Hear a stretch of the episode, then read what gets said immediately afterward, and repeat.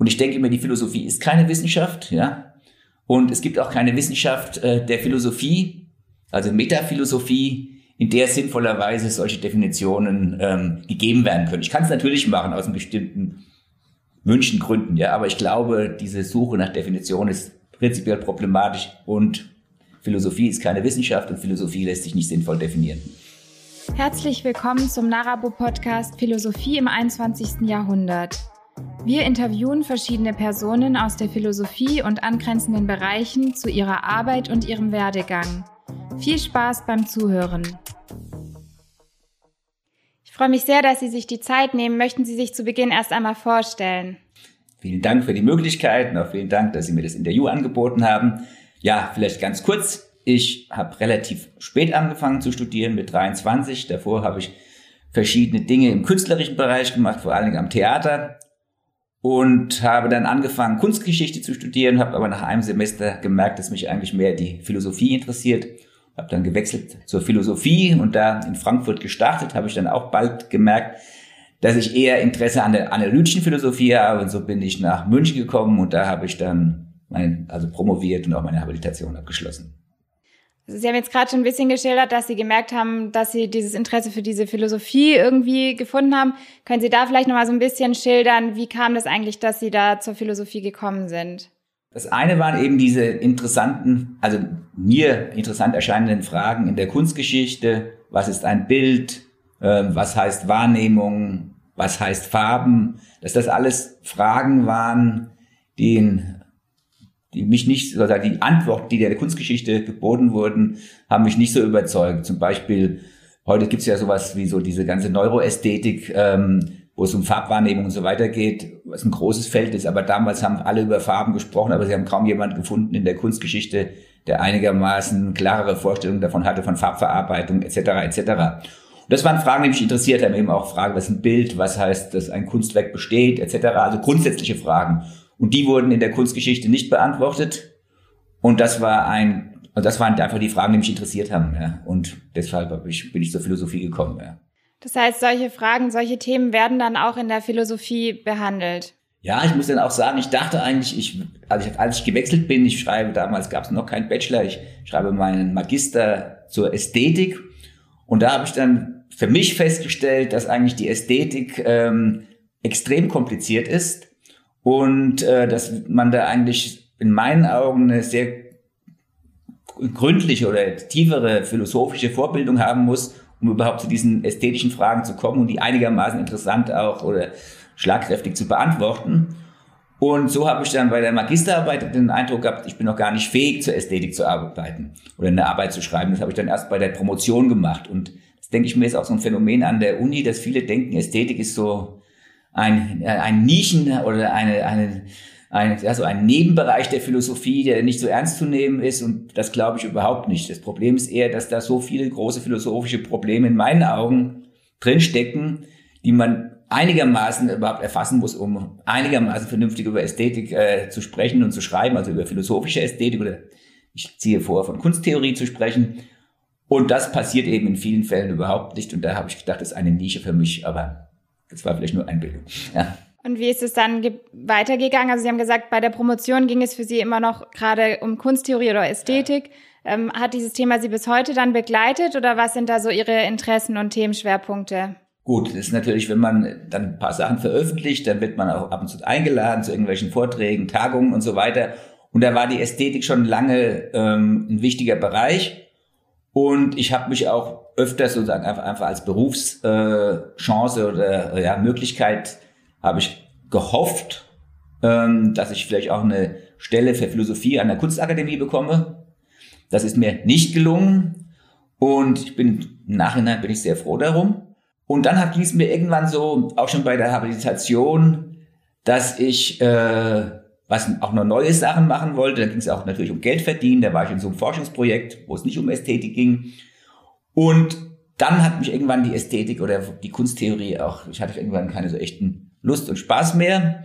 Aber ich glaube, das ist auch so eine Altersfrage. Es geht zu einigen Kollegen so, dass wenn die ein gewisses Alter haben, da haben sie zu ihren Fachgebieten nicht mehr so viel Freude und suchen was Neues. Und dann geht's aber oft so, dann macht man was Neues und irgendwann kommt man wieder zurück, weil man auch so das Gefühl hat, eigentlich dieses Neue auch nicht zu bewältigen und in diesem Alten fühlt man sich doch wieder sicherer. Und so bin ich in den letzten Jahren eigentlich äh, auch wieder zur Ästhetik zurückgekehrt oder zur Kunsttheorie. Aber zwischendurch habe ich eigentlich versucht, einen Abstand dazu zu finden, ja. Und als Sie da versucht haben, diesen Abstand zu finden, welche Themen haben Sie da besonders beschäftigt? Gut, es war schon in, ich war dann wissenschaftlicher Mitarbeiter in einem ähm, DFG-Projekt über Metarepräsentation und da ging es um Bilder, aber um Bilder sehr, sehr abstrakt. Ja, also nicht um Kunstbilder, sondern um Bilder ganz allgemein und vor allen Dingen um die Frage, inwiefern es so etwas wie Metabilder gibt oder inwiefern es Bilder von Bildern gibt. Und speziell die Frage war, ob man auch in Bildern äh, Bilder zitieren kann. Und das war sozusagen die Ausgangsfrage und meine Habilitationsschrift sollte eigentlich das zum Thema haben. Und dann habe ich mir überlegt, naja, was sind so die besten Beispiele für Metarepräsentation in der Sprache? Das sind Anführungen. Und dann habe ich eine äh, Habilitation geschrieben, in der es hauptsächlich um die Anführung geht. Das klingt so richtig absurd ja, oder sehr, sehr ähm, speziell. Aber ich glaube, dieses, diese Anführung ist ein hochkomplexes und auch ein philosophisches, sehr interessantes Thema. Das ist also ein Thema, was mich auch weiterhin interessiert, aber ich fühle mich nicht fähig dazu, etwas wirklich Kluges und Tiefgreifendes zu schreiben, ist die Frage, es ging dann um Typ und Token, ja, es ging um zu sagen, was ein Zeichen vorkommt, ist und ein Zeichentyp ist. Und dahinter steht die Frage, wann etwas von einem bestimmten Typ ist, beziehungsweise wann etwas eine bestimmte Eigenschaft besitzt. Ja, das ist so ein große Schlagwort ist der Universaliendebatte. Und das ist ein Thema, was ich sehr, sehr interessant finde, aber auch extrem schwierig. Und das steht, denke ich mir, hinter, wenn man dann fragt, was führt man an, was zitiert man? Zitiert man sozusagen ein einzelnes, einen einzelnen Gegenstand oder zitiert man einen Typ? Ja, wenn ich jetzt sage, der Ausdruck Rom besteht aus drei Buchstaben, zitiere ich da ein etwas, was an der Wand steht, ein Aus, ein Vorkommnis oder äh, zitiere ich einen Typ? Ja? Und da muss man sich darüber im Klaren werden und da habe ich relativ viel drüber nachgedacht. Ja. Können Sie da ganz kurz einordnen, was mit Universaliendebatte gemeint ist? Ja, es, ähm, es gibt so die, die, die äh, vielleicht ein wenig vereinfachte Vorstellung, dass bei Platon müssen wir erst die Idee, die Universalie ergreifen, also erfassen, was es heißt, rot zu sein, und dann können wir schauen, ob es so etwas wie rote Gegenstände in der Welt gibt. Und im Anschluss bei Aristoteles auch die sagen, vereinfachte Auffassung ist die, dass wir die Gegenstände haben und nur aus den sagen, realen Gegenständen oder den uns wahrnehmenden Gegenständen können wir so etwas wie die Universalie, das Rote, abstrahieren. Und diese Debatte wurde dann immer wichtiger, unter anderem auch als historisch, weil es dann das sogenannte Trinitätsproblem gibt. Ja, Gott ist Vater, Sohn und Heiliger Geist zugleich. Und wie kann eine Person äh, der eigene Vater und der eigene Sohn sein? Wie kann er äh, fleischgewordener Körper sein? Und wie kann er gleichzeitig Heiliger Geist sein? Und das haben die, hat, kann man glaube ich auch nicht in den Griff bekommen. Aber das war sozusagen, soweit ich das überschaue, in der, in der Spätantike und auch im ganzen Mittelalter, das war die entscheidende Frage. Ja? Wie können wir mit diesem, mit diesem Problem der Trinität äh, zurechtkommen und dazu müssen wir irgendwas über die Eigenschaften sagen, wie die Relation ist von Gegenstand zu Eigenschaft. Ja. Deshalb ist das für die sagen Philosophiegeschichte war es ungeheuerlich wichtig. Und heute denke ich mir geht es natürlich auch so, wenn Sie sagen, ähm, etwas ist schön, etwas ist wertvoll, etwas ist moralisch gut, dann schreiben Sie ja dieser Handlung, diesem Gegenstand eine Eigenschaft zu. Und was tun wir da eigentlich, wenn wir diese Eigenschaft zuschreiben? Was ist eigentlich eine Eigenschaft, etc., etc. Das denke ich mir ist mithin die wichtigste philosophische Frage, die es in meinen Augen gibt, ja. Da würde ich sehr gern direkt anknüpfen. Was ist dann eine Eigenschaft? Ich bin, das ist eine seltene, eher eine seltene Spezie, ja. Ich bin Nominalist, ja. Ich bin der Auffassung, dass es keine Eigenschaften gibt. Es gibt nur einzelne Gegenstände und es gibt Ausdrücke wie rot, schön etc., unter die wir diese einzelnen Gegenstände ordnen, beziehungsweise diese Prädikate prädizieren wir auf diese Gegenstände und eigentlich ist, was existiert, sind nur die Gegenstände und wir haben dann noch so etwas wie Prädikate, unter die wir diese Dinge subsumieren, aber etwas sozusagen wie eine Eigenschaft als existent gibt es nicht, ja. Aber es ist ja so, dass den Gegenständen dann schon Eigenschaften zukommen, die wir beschreiben können, oder? Nein, wir, wir können ihnen zu Recht oder zu Unrecht Prädikate zuschreiben. Wir sagen zum Beispiel, Stuttgart fällt unter das Prädikat Landeshauptstadt. Ja, aber was heißt jetzt, wenn wir von der Landeshauptstadt äh, sprechen, was soll das für eine Eigenschaft sein? Oder so ein klassisches Problem ist, ähm, oder bei, wenn ich, wenn ich Ihnen jetzt, das ist mein Beispiel immer im Unterricht, ich, in dieser Hand habe ich ein Stück weißes Kreide, in dieser Hand habe ich ein Stück weißes Kreide. Und dann ist meine Frage, gibt es zudem noch, was sehen Sie, zwei Gegenstände oder drei Gegenstände, sehen Sie auch noch die Eigenschaft des Weißen? Und dann muss man sich überlegen, wie man darauf antwortet, ja. Und das ist auf jeden Fall knifflig. Und ich mag es einfach, ja. Und weil ich es einfach mag, versuche ich äh, mit möglichst wenig Annahmen auszukommen und deswegen versuche ich so etwas wie die Rede, also die Existenz von Eigenschaften nicht teilen zu müssen, ja. Bevor ich Sie da gerne noch weiter zu fragen möchte, will ich noch mal etwas rauszoomen. Also vielleicht jetzt keine so einfache Frage. Kann man Ihrer Ansicht nach Philosophie definieren? Und wenn ja, wie? Beziehungsweise wenn nicht, warum nicht?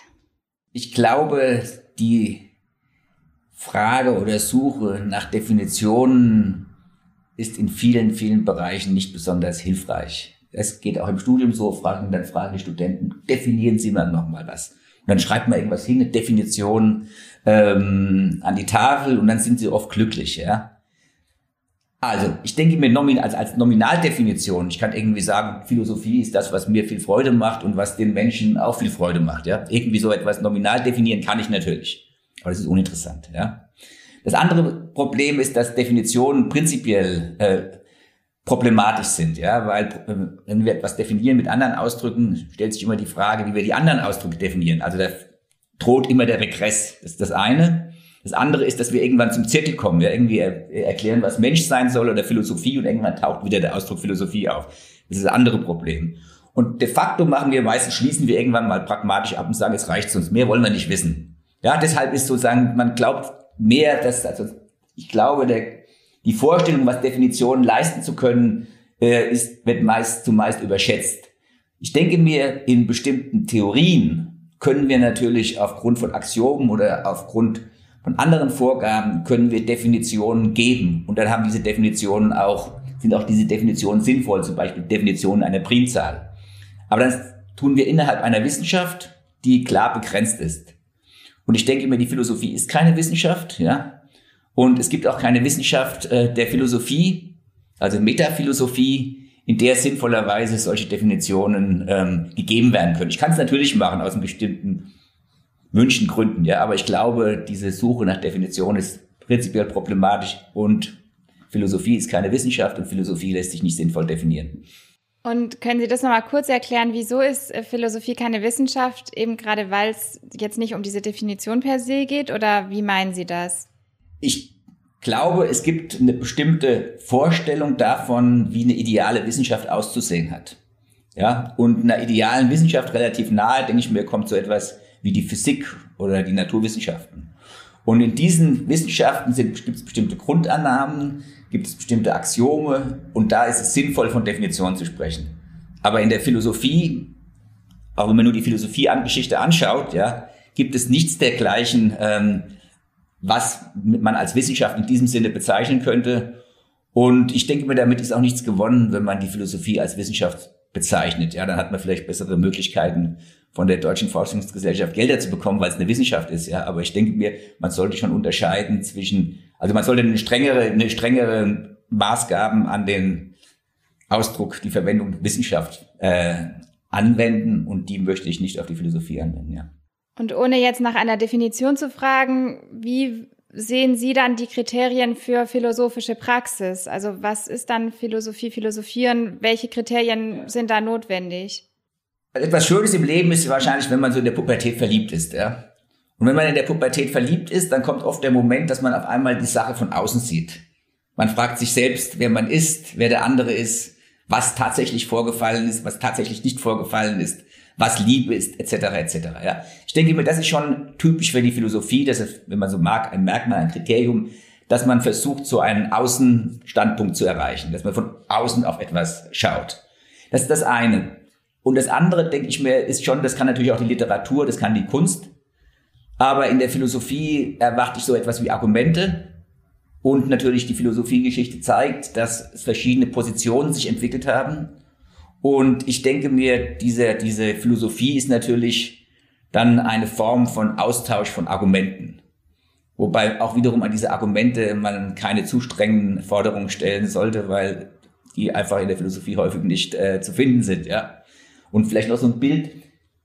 Ich glaube, dieser, dieser Austausch oder dieser, nennen wir es Wettkampf der Argumente, ist mehr so wie beim Boxen und weniger wie beim Schachspielen. Ja? Beim Schachspielen ist das ganz klar bestimmbar, definierbar und wir haben auch ja, ist klar, wann jemand gewonnen, wann verloren hat, was genau sozusagen Angriff ist, was Verteidigung ist. Beim Boxen ist das mehr, das kann, kann variieren. Und ich glaube auch beim philosophischen Argumentieren, es ist nicht so scharf wie ein Gegenzug in der Schachpartie. Ja? Es hat was, da spielen noch mehr Dinge hinein. Ja.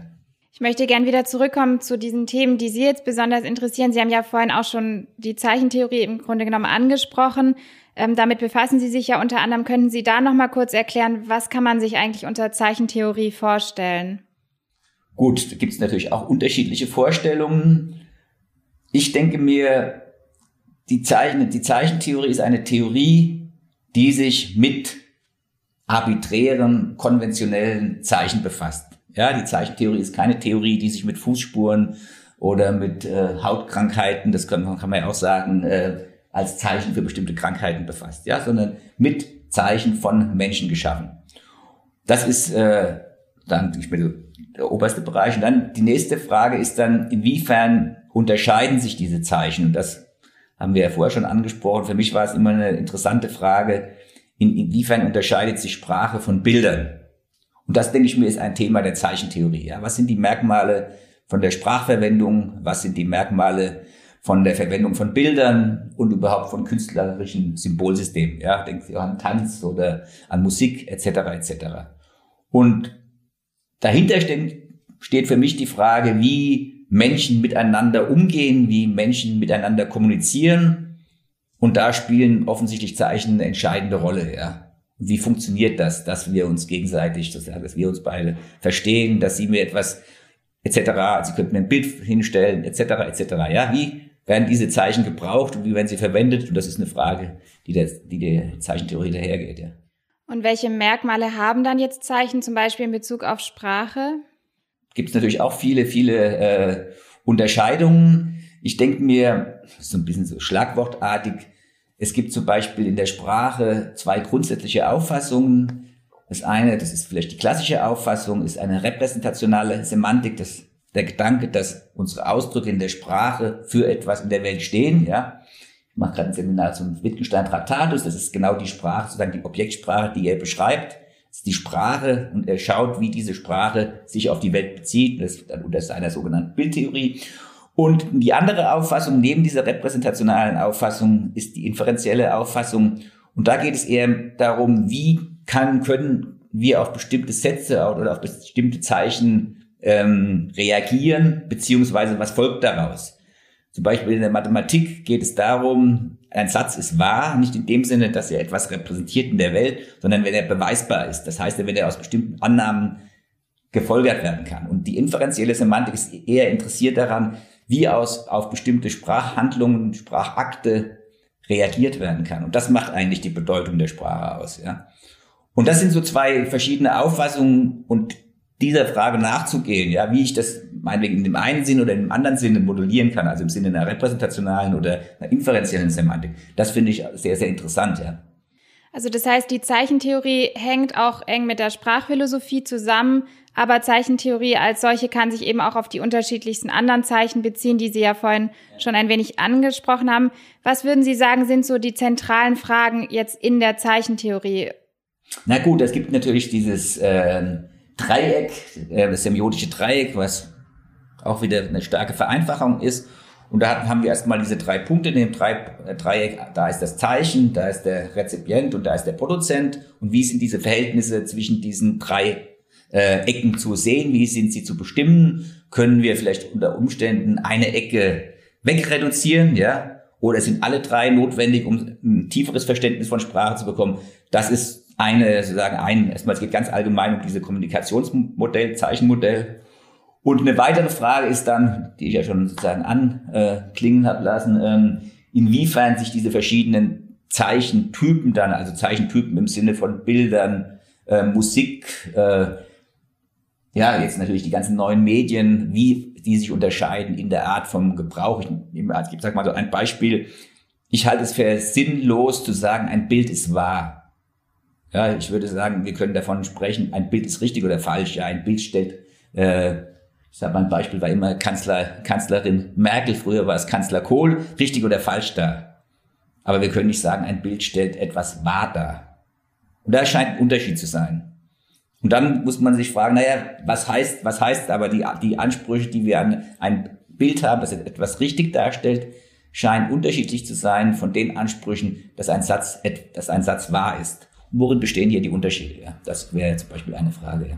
Und ist es im Grunde genommen nur eine Wortspielerei zwischen richtig und wahr zu unterscheiden? Oder könnten Sie da nochmal erklären, warum man da überhaupt ähm, davon ausgeht, dass jetzt, wenn etwas wahr ist, das etwas anderes darstellt, als wenn etwas richtig ist. Ganz kurz, ich habe ja vorher vom Universalienproblem ähm, gesprochen. Und eine relativ einfache Vorstellung von Wahrheit ist, ein Satz ist wahr, wenn das Prädikat auf den Gegenstand zutrifft. Und das sozusagen, dann ist es wahr. Und wenn dieses Prädikat nicht zutrifft, dann ist dieser Satz falsch.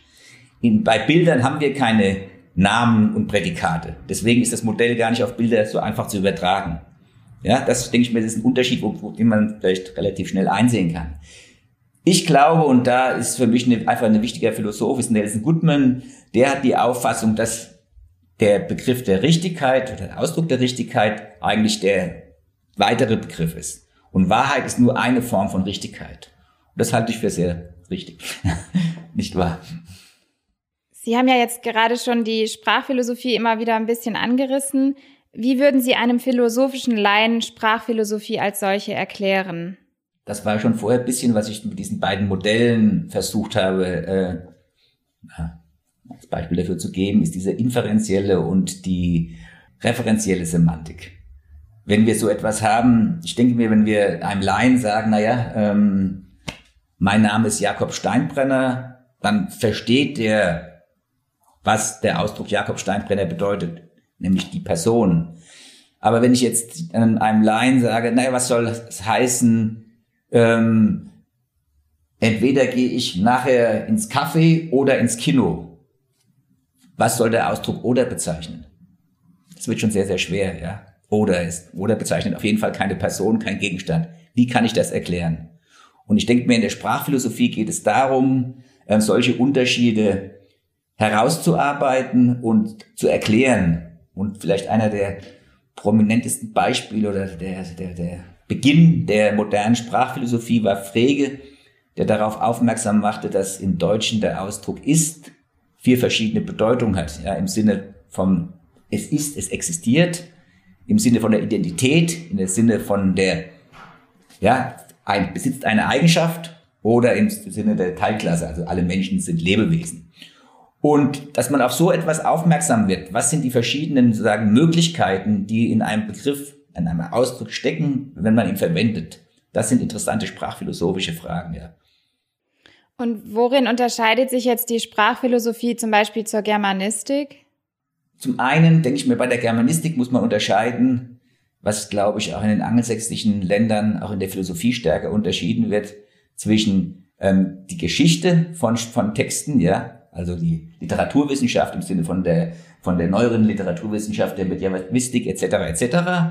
Und äh, wir müssen unterscheiden in die, in die, äh, zum Bereich der theoretischen Linguistik. Und ich denke mir, der Bereich der theoretischen Linguistik ist letztendlich ähm, das Ergebnis von philosophischen und zeichentheoretischen Überlegungen. Ja, die theoretische Linguistik ist ein relativ neues Fach und erst durch die Zeichentheorie und durch die Philosophie ist dieses Fach entstanden. Und ähm, auch in dieser Hinsicht, also ist die Germanistik ist entweder, denke ich mir, können wir einteilen in die wirklich die Literaturwissenschaften oder wir können die theoretische Linguistik anschauen. Und da würde ich sagen, sind viele Fragen, die früher ganz zentral für die Philosophie waren, sind da einfach rübergewandert, das sind die theoretische Linguistik, die ganze Pragmatik, ja. Ähm, was wir da auch an Sprechakttheorie aus den 50er Jahren, das sind alles viele Themen, die inzwischen hauptsächlich in der theoretischen Linguistik da bearbeitet werden. Ja. Sie haben jetzt gerade so ein bisschen was von diesen zentralen Fragen in der Sprachphilosophie angesprochen. Ähm, gibt es da noch weitere zentrale Gedanken, wo Sie der Meinung sind, dass, dass jeder aus der Sprachphilosophie mitnehmen sollte? Philosophie ich denke mir, sollen bei Philosophie, ich würde keinem Menschen äh, gegenüber behaupten, er soll äh, Philosophie betreiben. Ja, das würde ich nie machen. Aber ich denke mir, also schauen wir uns die, auch die, die, die, die, meinetwegen Sprachverarbeitung und solche Sachen an, ja. Da ist ganz offensichtlich, ja, dass ganz viele Fragen, ähm, die früher philosophische waren, jetzt Fragen sind, die ganz praktische Anwendung finden, ja. Spracherkennung, ähm, Sprache, also die Erkennung auch von der Bedeutung, KI und all diese Dinge, ja. Ich glaube, das sind alles äh, Fragestellungen, die in der Philosophie entwickelt wurden und die jetzt ihre Anwendung finden. Und das kann natürlich für Menschen interessant sein, ja. Ich möchte gerne mit Ihnen jetzt nochmal zu einem weiteren Thema kommen. Sie hatten es vorher schon angesprochen. Im Grunde genommen war die Kunsttheorie oder die Ästhetik für Sie am Anfang äh, schon immer sehr interessant und ist es auch jetzt wieder geworden. Können Sie ein Beispiel erörtern, wie philosophische Arbeit jetzt in diesem Bereich aussehen kann? Es geht schon los mit einer Frage. Ich habe vorher darauf hingewiesen, dass ich eigentlich lieber von Kunsttheorie als von Ästhetik spreche. Warum? Es gibt äh, in der in der Kunst äh, Kunstgeschichte gibt das Beisp äh, bekannte Beispiel von Duchamp, das Ready-Made. Das sind Gegenstände aus der Alltagswelt, die scheinbar einen Kunststatus haben. Ja, das bekannteste ist so ein Urinal. Das nennt er Fontaine und es steht dieses Urinal steht auf einem Sockel und dann auf einmal ist es ein Kunstwerk. Und davor war es kein Kunstwerk, wenn es beim ähm, Installateur im Schaufenster steht. Und Arthur ein Kunstphilosoph, den ich sehr schätze, sagt, das zeigt an, dass der Unterschied zwischen einem Kunstwerk und einem Nicht-Kunstwerk rein in der Wahrnehmung liegen kann. Ja? Also wenn wir, was wir da wahrnehmen, ob wir vor dem äh, Schaufenster stehen oder ob in diesem Schaufenster das Urinal von Duchamp steht, das ist kein Unterschied in der Wahrnehmung. Der Unterschied muss ein anderer sein. Und das finde ich einen sehr, sehr interessanten Gedanken. Und das heißt, eine Ästhetik, die davon ausgeht, Kunst darüber zu bestimmen, was unsere ästhetischen Erfahrungen oder unsere ästhetischen Wahrnehmungen sind, die haben hier ein Problem. Ich sage nicht, dass sie hier keine Lösung vielleicht finden können. Ich kenne keine gute Lösung, aber vielleicht gibt es eine. Ja? Aber das zeigt in meinen Augen, dass die Frage, was ein Kunstwerk ist, erstmal zu unterschieden, unterschieden werden sollte von der Frage, ähm, was schön oder was hässlich etc. ist. Also typische Fragen, die wir mit ästhetischen Urteilen verbinden. Und was würden Sie dann sagen, was ist ein Kunstwerk? Auch hier sind Definitionen schwer.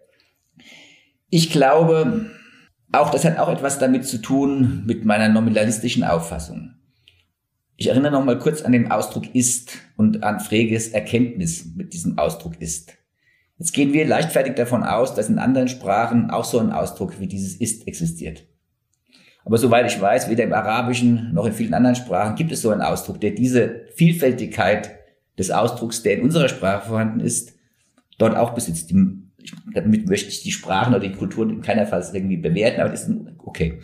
Also es gibt große Unterschiede in diesen Ausdrücken. Und ich denke mir, jetzt bezogen auf Kunst, jetzt nicht einfach nur im Sinne von Technik, von Kunstfertigkeit, sondern im Sinne von den schönen Künsten. Da würde ich sagen, dieser Ausdruck ist ein Ausdruck, der seine Heimat in der europäischen Kultur hat. Und äh, wenn wir uns die europäische Kultur anschauen, dann können wir feststellen, dass da bestimmte wichtige Stationen gab in dieser Entwicklung. Und diese Stationen bestimmen, wie wir diesen Ausdruck verwenden. Und ich denke mir, in anderen Kulturen liegt, liegt, liegen diese Stationen nicht vor. Das heißt, ähm, wenn die keinen Ausdruck haben, der ähnlich diese Stationen spiegelt, dann haben die auch keinen Ausdruck für Kunst. Und für mich sind, ich würde nicht sagen als Definition, aber das sind Merkmale in unserer Verwendung dieses Begriffs, die mir sehr, sehr wesentlich erscheinen und die sagen wesentlich für den Ausdruck, für die Verwendung des Ausdrucks sind. Und der erste Gedanke, also der, die erste Station war in meinen Augen Platon und war diese nahe Verbindung von Kunst und Moral, ja. Es war immer sozusagen das Schöne und das Gute waren immer sozusagen ganz, ganz eng an, miteinander verwoben. Das der nächste wichtige Station, sozusagen zeitlich große Lücke, war Hume, David Hume, also ganz schön kann, kann man das sehen in seinem Aufsatz Standard of Taste da geht es um die Frage, was zeichnet ästhetische Urteile aus? Ja, welche Form haben sie? Über Geschmack streiten wir uns scheinbar und wir streiten uns doch nicht.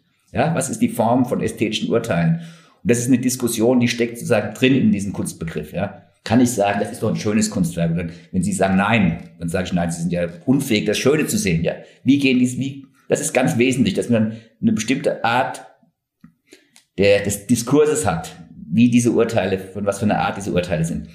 Der nächste Punkt, der mir wichtig erscheint, direkt nach, nach Hume ist Kant und Kants Geniebegriff. Und ich denke mir, ein Kunstwerk muss in bestimmten Sinne neu sein. Wie wir das genau ausbuchstabieren, ist sehr, sehr schwer. Aber das ist genau sagen, wie der Genie Kunst schafft. Ja, das ist sehr, sehr wichtig. Und ich denke mir, dieses, dass Kunst neu sein muss, ist für unsere Kultur ganz wichtig. Ja, ich glaube, in vielen anderen Kulturen spielt das oder spielt das keine Rolle. Ja? Das ist dann der, der dritte wichtige Merkmal.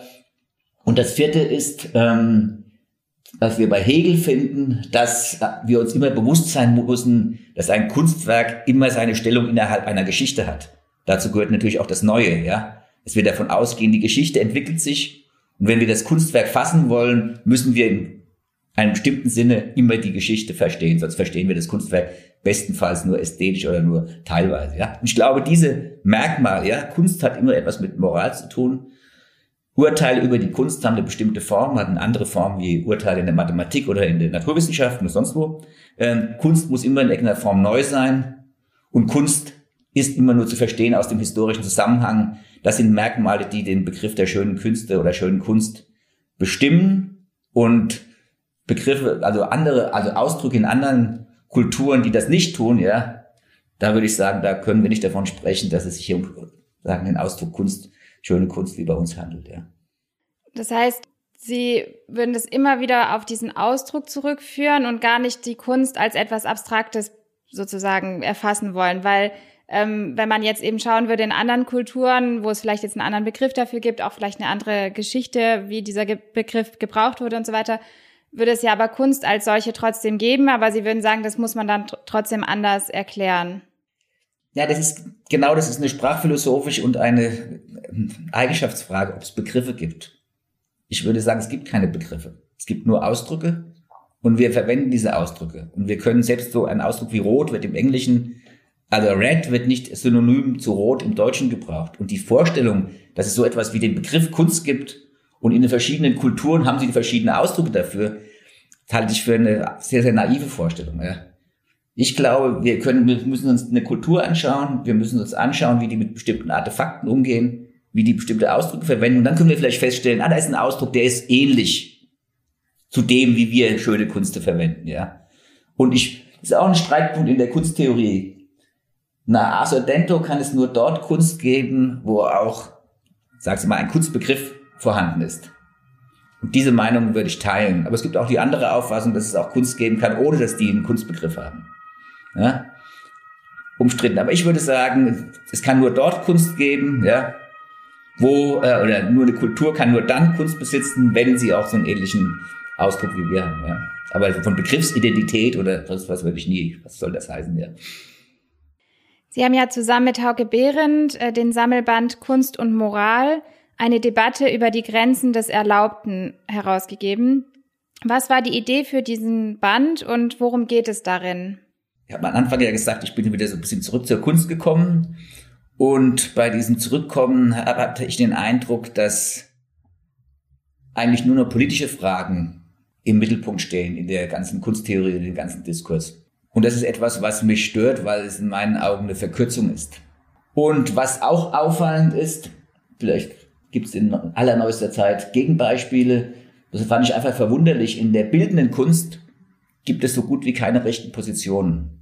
Ja, sie finden keinen AfD-Anhänger, der irgendwie bekannter zu einem da in, in Dresden, aber so gut wie nicht. Und auch wenn Sie die Ausstellung anschauen, denken Sie an die Dokumenta jetzt, ja. Das ist ganz klar, dass da nur linke Positionen vertreten werden. Und jetzt die Frage, wie kommt es dazu? Ja, wie kommt es dazu, dass nur linke Positionen vertreten werden? Ich denke, und dann habe ich mir überlegt, naja, wie, wie, was, was sind die Gründe dafür, ja? Und äh, eine starke Annahme ist, dass Kunst immer sozusagen extrem eine moralisch-politische äh, Position ausdrücken muss. Das, denke ich mir, ist eine Annahme, die von vielen vertreten wird, die ich aber nicht teilen möchte. Ja. Und dann ist eine weitere Annahme, dass das bildende Kunst zum Beispiel auch ganz einfach kann, ja, politische Auffassungen zu vertreten. Ja. Nehmen wir bei der Flüchtlingskrise überall haben sie irgendwelche Schlauchboote und Schwimmwesten gesehen. Und das wurde dann gleich sozusagen als gegen, sozusagen gegen eine Flüchtlingspolitik etc. etc. interpretiert. Das hat mich gestört. Mich störte, dass, dass da in meinen Augen eine starke Vereinfachung vorliegt. Und die Frage, die mich auch interessiert hat, ist dann, lassen wir mal die politische Position, die da vertreten wird, außer Acht. inwiefern können Kunstwerke überhaupt so etwas wie eine politische Position vertreten, ausdrücken. Ja? Und das führte mich oder führte Hauke und mich zu diesem Sammelband. Dann haben wir uns gedacht, naja, was sagen eigentlich die Kollegen aus anderen Disziplinen? Ja, wie kann, Architekt, kann Architektur per se faschistisch sein? Ja, können wir sozusagen etwas anschauen sehen, das ist eine faschistische Architektur kontra zu, das ist eine kommunistische, ja. Also wie kann, können Kunstwerke und auf welche Weise können Kunstwerke politische Positionen ausdrücken? Das führte zu diesem Band. Ja. Und würden Sie sagen, in diesem Sammelband sind Sie da auf verschiedenste Antworten dann von den verschiedenen KollegInnen gestoßen? Ja, auf jeden Fall, ja. Also das ist jetzt, sage ich mal, sehr speziell Ihre Position, dass Sie der Meinung sind, dass ähm, Kunstwerke beispielsweise keine politische Position per se vertreten. Habe ich Sie da richtig verstanden? Also, ich würde mich, genau, man kann natürlich sagen, alles ist politisch, auch meine Brille ist politisch, ja, ich will da irgendwie sonst was ausdrücken, ja, oder auch mein, der Stoff meines, meines Hemdes ist politisch, ja. Das ist ein inflationärer Gebrauch von politisch. Ich denke mir, Kunst kann vieles, kann uns sozusagen zu vielen Erkenntnissen verhelfen, die nicht politisch sein müssen. Das ist meine Behauptung, ja. Die nächste Behauptung ist, äh, also inwiefern kann, Politik, äh, kann Kunst sozusagen wirklich politische Auffassungen vertreten? Und das scheint mir bei der bildenden Kunst sehr, sehr fragwürdig zu sein, ja. Bei anderen, in der Literatur ist das natürlich ganz klar anders, ja. Ja, und kann, das waren Fragen, die mich beschäftigt haben und ich würde sagen, dass da eine ganze Bandbreite von Möglichkeiten in diesem Sammelband zu finden sind, ja. Und wieso würden Sie sagen, dass das bei der bildenden Kunst insbesondere so schwierig ist? Das hat wiederum mit Bildern zu tun. In, mit Sätzen kann ich argumentieren. Ich würde sagen, Bilder können nicht argumentieren. Und wenn wir so sprechen oder mit Bildern wird argumentiert, dann ist das eher ein metaphorischer Gebrauch. Ja. Und, äh, und bildende Kunst sind erstmal sozusagen in einer vereinfachten Vorstellung sind erstmal Bilder. Und mit Bildern, ist, also sie, sie können mit Bildern kaum so etwas wie kontrafaktische äh, Möglichkeiten vorstellen. Ja, sie können einfach mit Bildern, sie können mit Bildern keine klaren äh, Argumente liefern, einfach aufgrund der Struktur. Und wenn dann, wenn bildende Kunst politisch sein muss, dann muss es auf eine andere Weise sein wie ein Theaterstück, ja, weil sie einfach nicht sozusagen von der falschen, von den falschen Zeichen sind, wenn man so will, ja. Und ist es nicht möglich, auch mit Bildern jetzt beispielsweise politische Statements ähm, auszudrücken? Ich, das ist, denke ich mir, möglich, aber da muss die Konstellation, der Kontext muss extrem spezifiziert sein und klar sein, dass das funktioniert.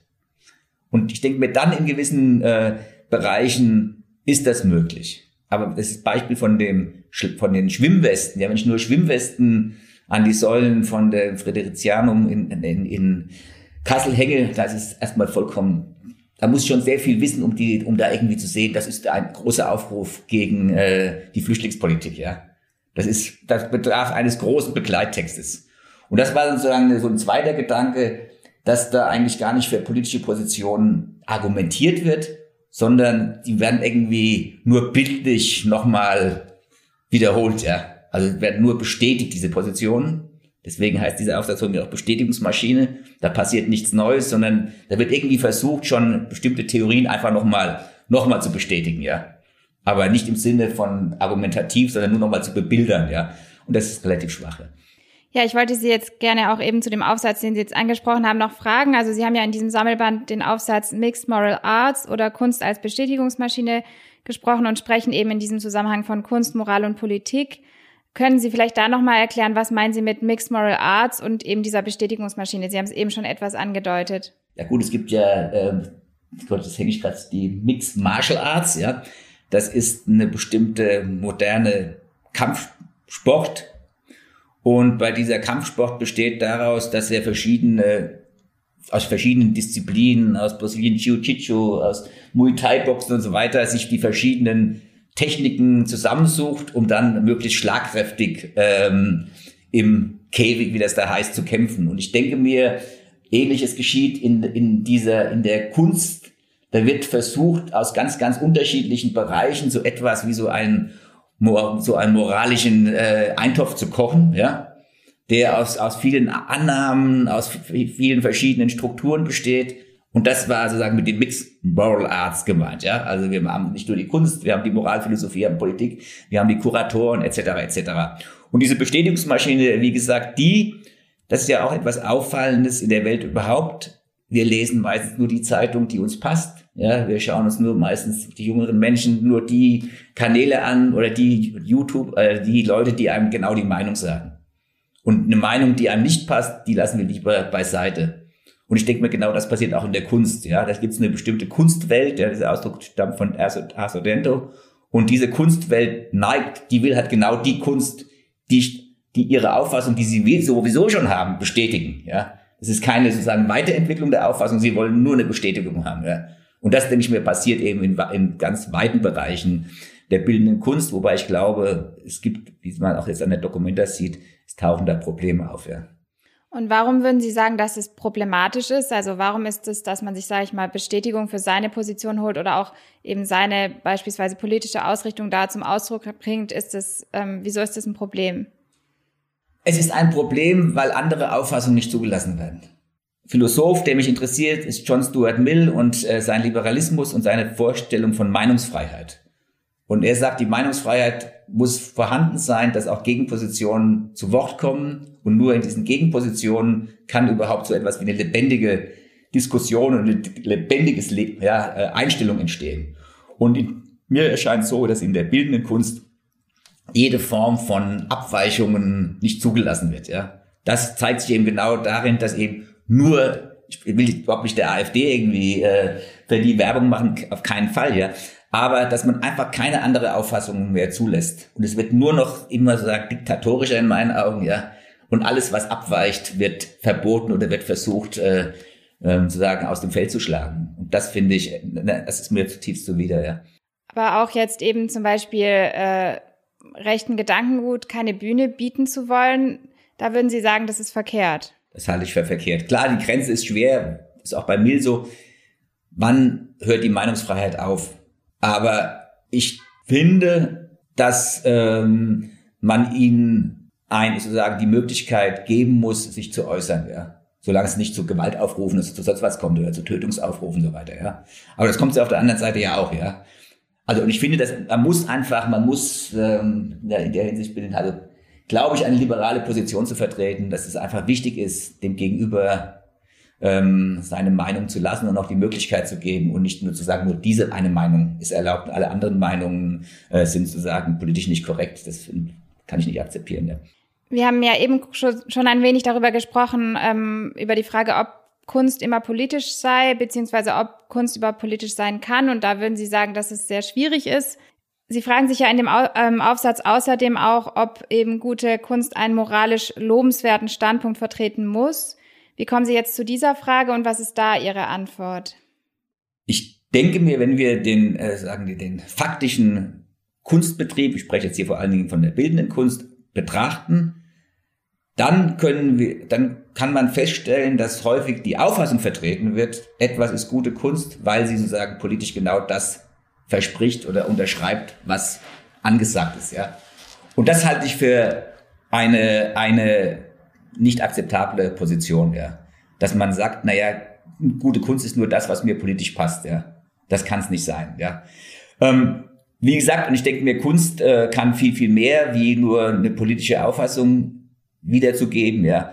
Mein Beispiel ist immer ein, ein, eine Bemerkung von Marcel Proust, ähm, da war er, da beschreibt er, dass eine, eine Ausstellung von Manet besucht hat. Dann vergleicht er diesen Besuch von der Ausstellung bei Manet beim Besuch beim Augenarzt, als ob der sozusagen einem die Augen repariert oder geändert hat.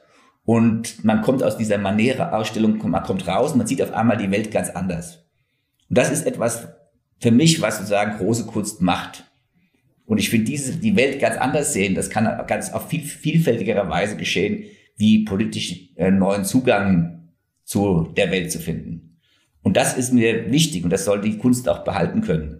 Und das ist ganz unabhängig von moralischen Positionen. Denken Sie an auch so an den, an den großen Konkurrenten von Proust, an Celine, ja. Das war ein Faschist, aber trotzdem war es ein großer Literat, ja. Oder auch an teilweise an Texte von Ernst Jünger, ja. Und ich finde, wir können die nicht aus einfach sagen, die den künstlerischen Wert leugnen, weil sie eine politische Auffassung vertreten, die wir nicht teilen. Aber ich muss zugeben, die Frage, wie man, also das eine ist sagen die Frage, inwiefern Kunst das politisch Richtige zeigen muss. Und die andere Frage, die uns ja auch sehr beschäftigt, denken Sie an Michael Jackson und so weiter oder an Woody Allen, inwiefern Kunst von schlechten Menschen noch rezipiert werden darf. Das ist eine, auch eine heikle Frage, ja. Ich meine, zwei verschiedene Fragen, ja. Und ich war eigentlich langer Zeit der Auffassung, dass wie die Menschen sind oder wie, der, wie die Künstlerinnen und Künstler sind, ist eigentlich egal. Aber ich wollte vor kurzem dann mal bei einer Auktion dachte ich mir, ich kaufe mir so eine, so eine, so eine Papierarbeit von einem bekannt, bekannten Maler, der verstorben ist. Und dann habe ich mir eigentlich gedacht, hat mir ist, also hat mir sehr gefallen. Ich finde es auch gut, was er macht. Und dann habe ich mir gedacht, nee, von dem kaufe ich das, das kaufe ich nicht, das, der ist mir zuwider, ja. Da habe ich mir gedacht, nee, vielleicht spielt das doch eine Rolle, ja, wie diese Person ist, ja. Aber die Vorstellung, dass der, dass der Künstler ein guter Mensch sein muss, die halte ich natürlich für, sagen wir mal, milde ausgesagt, naiv, ja. Sie fragen ja in diesem Sammelband, also was sind die Grenzen des Erlaubten? Würden Sie also sagen, dass eigentlich in der Kunst alles erlaubt ist? Nein, natürlich nicht. Es gibt von Mese den bekannten Hitlergruß, ja. Da wurde der, dann gab es ein Gerichtsverfahren, ob der sozusagen auf der Bühne diesen Hitlergruß zeigen darf. Eine Möglichkeit, das relativ zu sagen, entmoralisieren, ist zu sagen, er zitiert den nur. Ja, er führt den nicht wirklich aus, sondern er zitiert nur Hitler. Und äh, in der Hinsicht denke ich mir, muss man so etwas zulassen. Ja, aber sagen wir, wenn, wenn Menschen durch Kunstwerke wirklich Schaden zugefügt wird, dann hört es auf, Kunst zu sein. Es gibt ein Beispiel, schon ich glaube, vor zehn Jahren her. Eine, ich glaube, eine, in, in Stockholm, eine Absolventin von der Kunsthochschule ist auf, die, auf, die, auf eine Brücke gegangen und hat gesagt, sie springt jetzt runter. Und dann sind die Leute alle stehen geblieben, und dann kam der Krankenwagen und dann kam sie, wurde sie eingewiesen in die psychische Klinik. Und dann hat sie, äh, psychiatrische Klinik, und dann hat sie gesagt, na ja, Spaß war nur ein Kunstwerk. Und dann, dann würde ich, ich würd, da würde so eine Grenze für mich liegen, ja. Also was ich da, was ich anderen zumuten darf, um mein Werk zu schaffen, ja. Und da gibt's Grenzen. Und diese Grenzen würde ich auch nicht leugnen wollen, ja.